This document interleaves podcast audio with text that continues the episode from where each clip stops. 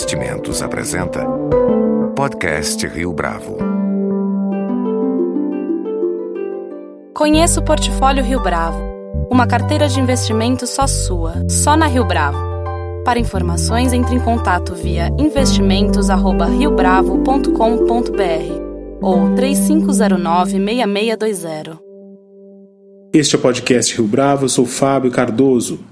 Nascido no Líbano, o diretor Jorge Tacla é um dos principais nomes das artes cênicas no Brasil. Tacla cursou a Escola de Belas Artes e o Conservatório de Arte Dramática na França.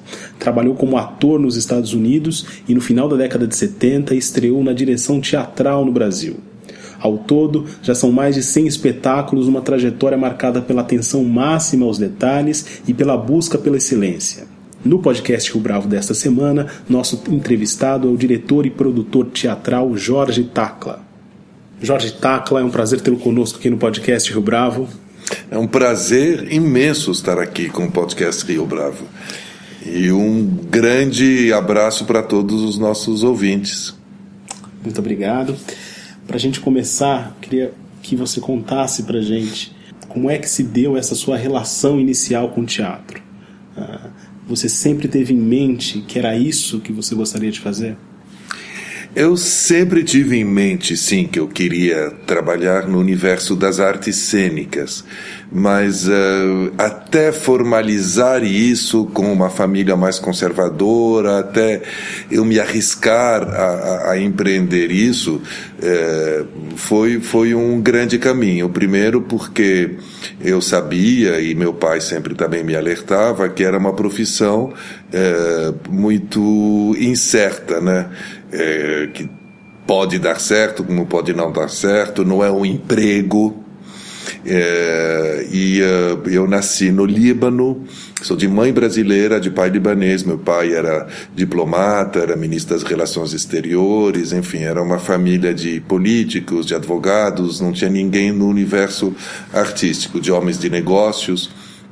E eu estudei na França, eu estudava em Paris, onde meu pai era embaixador, e, uh, e eu comecei a estudar arquitetura, e, uh, que é uma coisa que depois me serviu muito para a cenografia, para a iluminação, enfim, para apurar o gosto estético.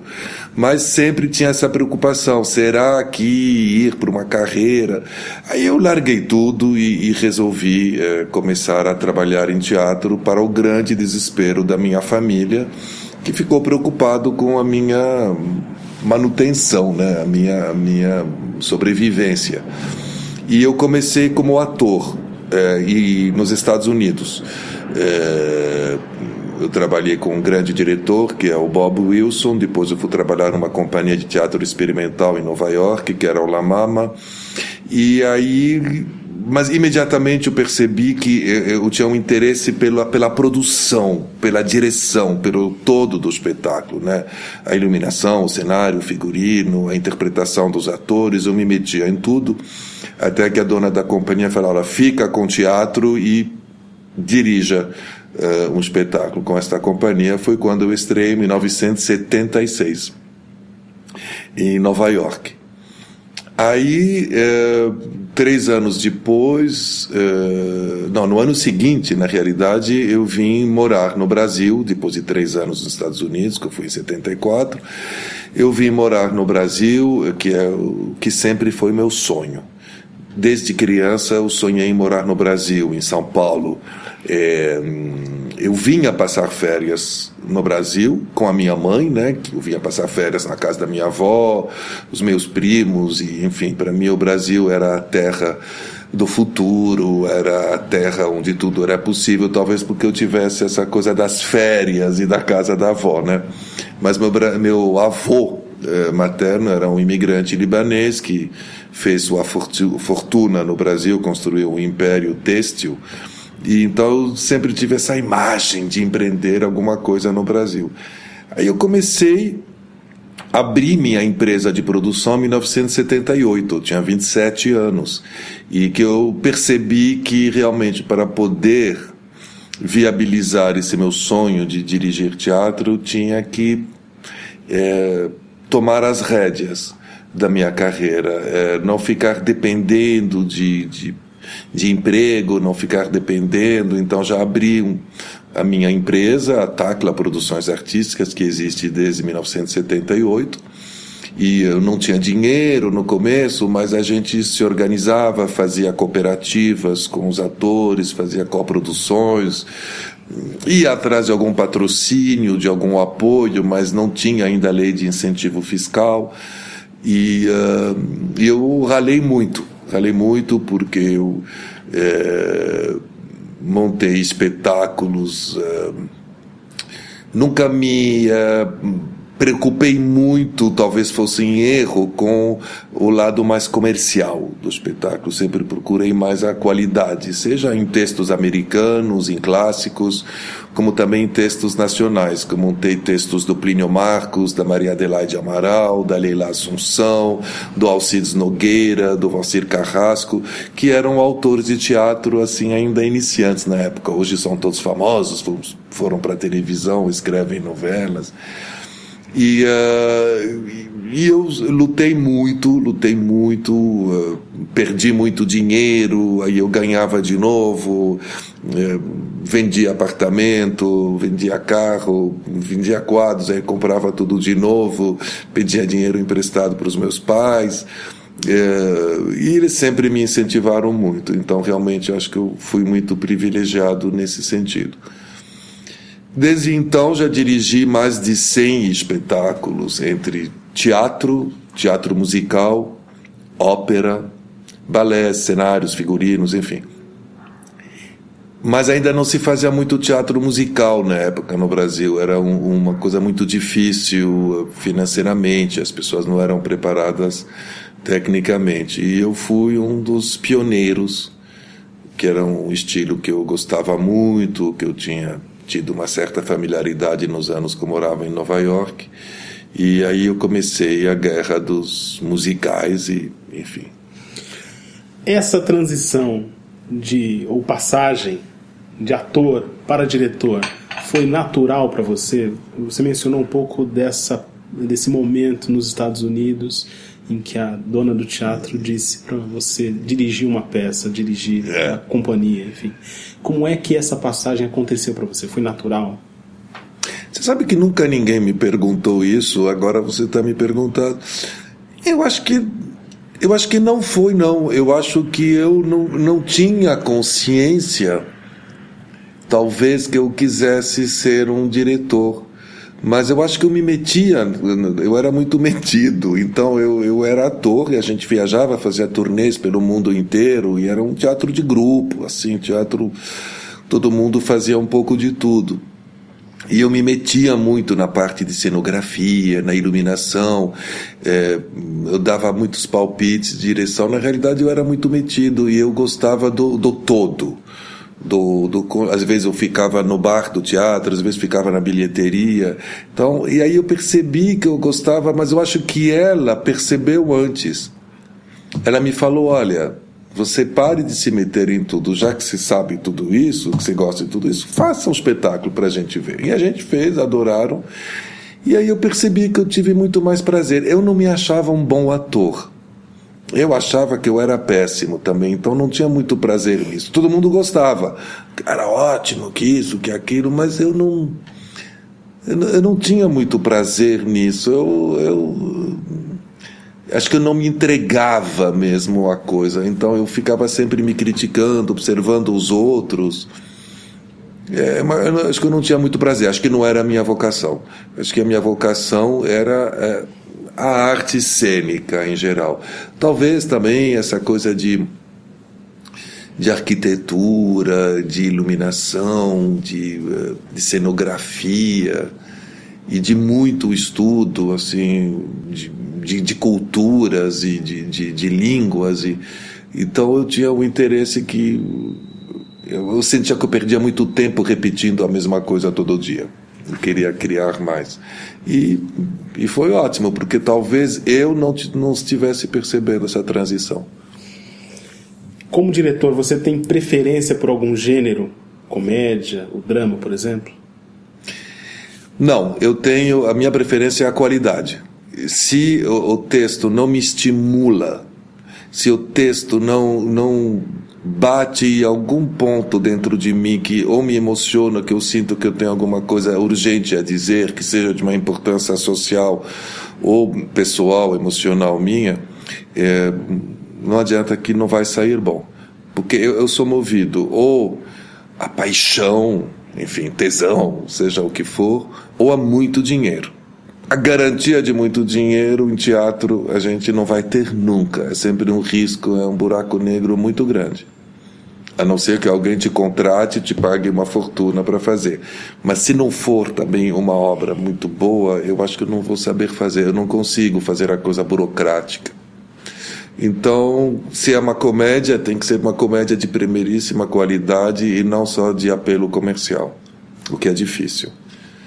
E se é um drama também, tem que ser de primeiríssima qualidade e tocar algum assunto importante. Então, eu acho que tem isso também. Gosto muito de teatro musical. Eu sou muito mais conhecido pelas minhas grandes produções de teatro musical, mas na realidade eu fiz umas oito, nove, sei lá, dez o que não é a, a fatia maior da minha da minha carreira. E uh, mas eu acho as pessoas me perguntam se é mais difícil montar um musical ou uma peça de teatro. Uma peça de teatro, às vezes, tem quatro ou cinco atores. E no musical, você tem 30 atores, 30, 30 técnicos, 15 a 20 músicos, fora as pessoas de produção. Mas é mais fácil é mais fácil porque é mais técnico, é mais uh, uma peça de teatro, às vezes um monólogo é muito mais difícil porque você tem que aprofundar, entrar num, em camadas muito mais mais difíceis. É, é mais barato, mas também o risco é maior. Quais são os grandes desafios de produzir teatro no Brasil, para além da direção? Dinheiro Dinheiro. Dinheiro. Esse é o maior desafio, por dois motivos. Nós temos leis de incentivo fiscal que ajudam a captar patrocínio. Essas leis agora estão mudando, eh, então vai ser mais difícil. Mas eh, quando comecei a fazer teatro, é, a gente trabalhava em teatros de 200, 300 lugares e a gente ganhava dinheiro. Entendeu? Então tinha a figura do produtor produtor que investia dinheiro, existia essa figura. Então, uh, sei lá, o cara botava uh, um dinheiro, se o teatro lotasse, em um mês ou dois se pagava a produção, amortizava o investimento e a partir daí era lucro. O que entrava, todo mundo dividia, ou o produtor ganhava dinheiro, ou era toda a produção. Se não tivesse tanto sucesso, tivesse meia casa, em quatro, cinco meses se pagava e começava a ganhar dinheiro. Eu conheço muitos atores que naquela época compraram casa, arrumaram os dentes, é, compraram um carro, eu comprei apartamento. Entendeu? Hoje em dia, se você tem um teatro de mil lugares, lotado 100%, você precisa de dois anos de lotação a 90%, a 100% para amortizar a produção. Não tem público para isso, não tem pessoas que consigam pagar esse ingresso. As despesas aumentaram, o ingresso não aumentou tanto, e uh, se você não tem o patrocínio, não dá para levantar o espetáculo. O ingresso não aumentou tanto de de, da década de 90 para cá? Não, não, década de 90, mas eu digo, é, eu lembro que em 2002, por exemplo, vai, nos últimos 15 anos, a gente cobrava 80 reais, 100 reais, 120 reais. Hoje em dia a gente continua cobrando a mesma coisa. Claro que nas superproduções cobra-se 200 até 300 às vezes, mas uh, hoje em dia você não pode cobrar mais de 70, 80 reais uma peça de teatro normal. É o que, o, que já se cobrava 12 anos atrás. Acontece que hoje em dia a despesa é muito maior. O teatro, o aluguel do teatro é uma fortuna, o anúncio no jornal é uma fortuna, a manutenção de um espetáculo é caríssima. Então é, a conta não fecha sem patrocínio. Não dá para a gente. Não, então por isso que se perdeu a figura do investidor porque não tem retorno. Eu produzo as minhas próprias peças para empatar. Eu ganho como diretor minha porcentagem do bruto da bilheteria, meus royalties, meus direitos autorais. Como investidor, eu faço um cálculo super conservador para entrar num break-even para não perder dinheiro. Se for um super sucesso, eu ganho, está ótimo. Mas se o público não vem, também não adianta. Essa é uma condição... É um risco muito grande. Essa é uma condição do Brasil ou essa é uma condição de outros países da América Latina ou mesmo dos Estados Unidos? Não, da, da América Latina também. Eu acho que a realidade do Brasil talvez seja um pouco mais cruel, porque nós não temos a tradição que tem em outros países entendeu? Inclusive, eu acho fantástico o mercado de São Paulo. Eu acho que o, é, é, é, é, o país onde mais se vá a teatro, muito mais que Nova York. Porque em Nova York, se você olha dentro do teatro, 80% são estrangeiros na Broadway. 80% são estrangeiros. E aqui em São Paulo, são todos daqui. Então, na realidade, não é turismo é o pessoal de São Paulo que sai à noite, que paga estacionamento, que, que, que arrisca, que vai ao teatro, entendeu? Então, só que essa tradição está se perdendo, voltou um pouco com os musicais e um trabalho que eu fiz muito durante alguns anos, que agora todo mundo está fazendo, é trazer as pessoas do interior para São Paulo. Então agora 30%, 25% a 30% do público vem de fora de São Paulo do resto do estado de São Paulo, às vezes até de outros estados. Mas uh, o problema maior é o investimento inicial. Quais diferenças você nota na montagem de um espetáculo teatral atualmente em comparação à montagem de espetáculos uh, no passado, década de 80, década de 70, por exemplo? Um grande progresso tecnológico eu acho que todos os recursos de iluminação são muito mais elaborados, de sonoplastia, de amplificação são muito mais elaborados e o, os atores são muito mais preparados tecnicamente. Eu lembro que quando eu fiz um musical, sei lá, o Cabaré em 1989 ou o Coruslar em 1983, era muito difícil numa audição achar artistas preparados tecnicamente. Então se falava para os atores: por que, que você não vai fazer uma aula de canto? Ou para os cantores: por que, que você não vai fazer uma aula de dança? Para os bailarinos: vá aprender a falar. Eles falavam: as aulas custam muito caro e não tem mercado. Então, para que, que eu vou investir? Hoje em dia, para cada papel no musical, você tem umas 100 pessoas por papel na seleção ali que cantam, dançam e representam. Então, o nível dos artistas melhorou muito, graças ao teatro musical em grande parte. E o nível do teatro brasileiro, ele melhorou? O nível de teatro, do teatro brasileiro, eu pessoalmente acho que ele sempre foi é, excelente se você compara proporcionalmente, porque ele sobrevive na, na raça mesmo. Não existe aquela tradição que tem em, em outros países, mas em outros países estamos falando das grandes metrópoles do mundo, porque se vai no interior dos Estados Unidos também não, não, não é aquela loucura. Mas eh, perdeu-se um pouco a tradição. Ah, hoje à noite vamos ao teatro. O que, que a gente vai ver?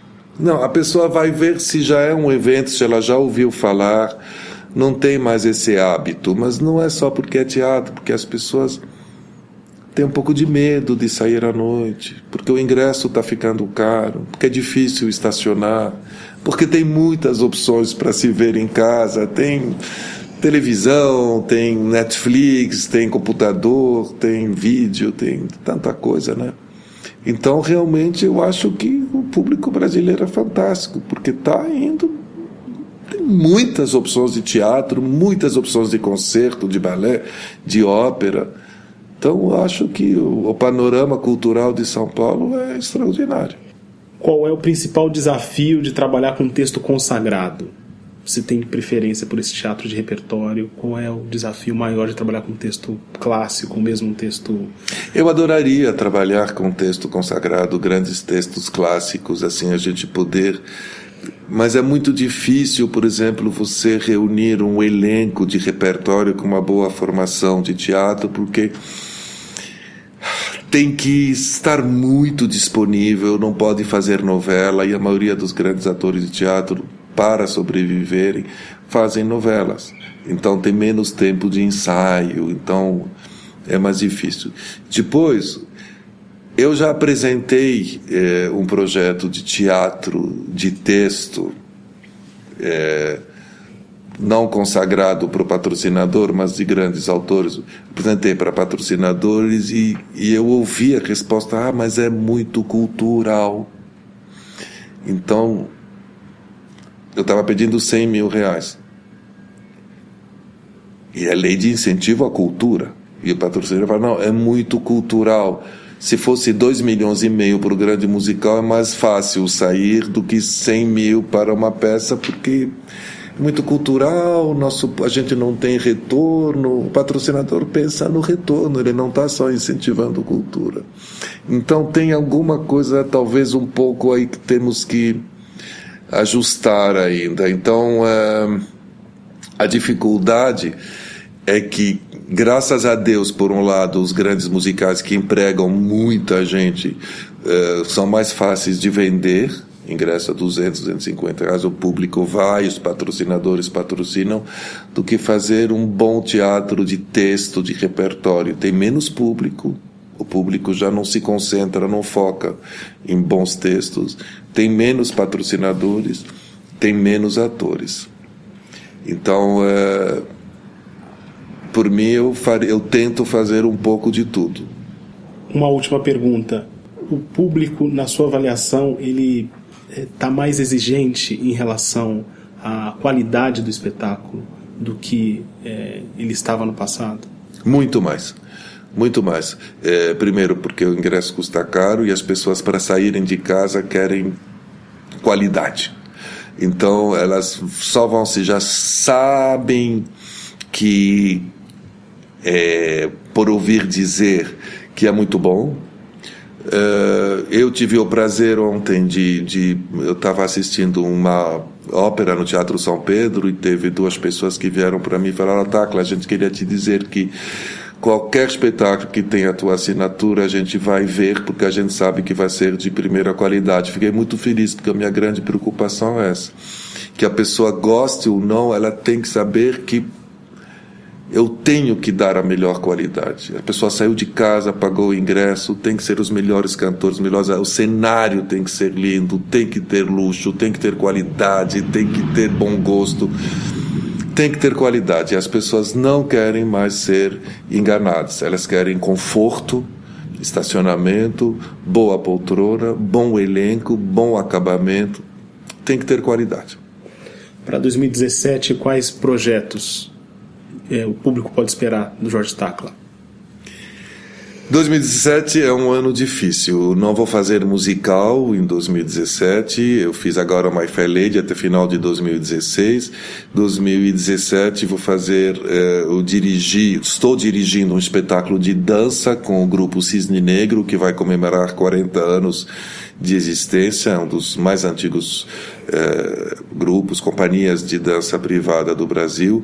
Estreia em 21 de abril no Teatro Santander, se chama Ulda, que é o nome da fundadora do grupo, Ulda Bittencourt, e uh, eu dirigi, fiz a concepção cênica, o roteiro, e no segundo semestre vou dirigir uma ópera em Montevideo e esperar que me convidem para fazer alguma coisa no Brasil. E eu vou montar um, produzir um musical em 2018. Ainda não posso dizer o, o título. Jorge Tacla, foi um prazer tê-lo conosco no podcast Rio Bravo. O prazer foi meu, adorei as suas perguntas e eu espero que seja interessante para as pessoas que acessarem. Um grande abraço para todos. Com produção e edição de Leonardo Testa, este foi mais um podcast Rio Bravo. Você pode comentar essa entrevista no SoundCloud, no iTunes ou no Facebook da Rio Bravo.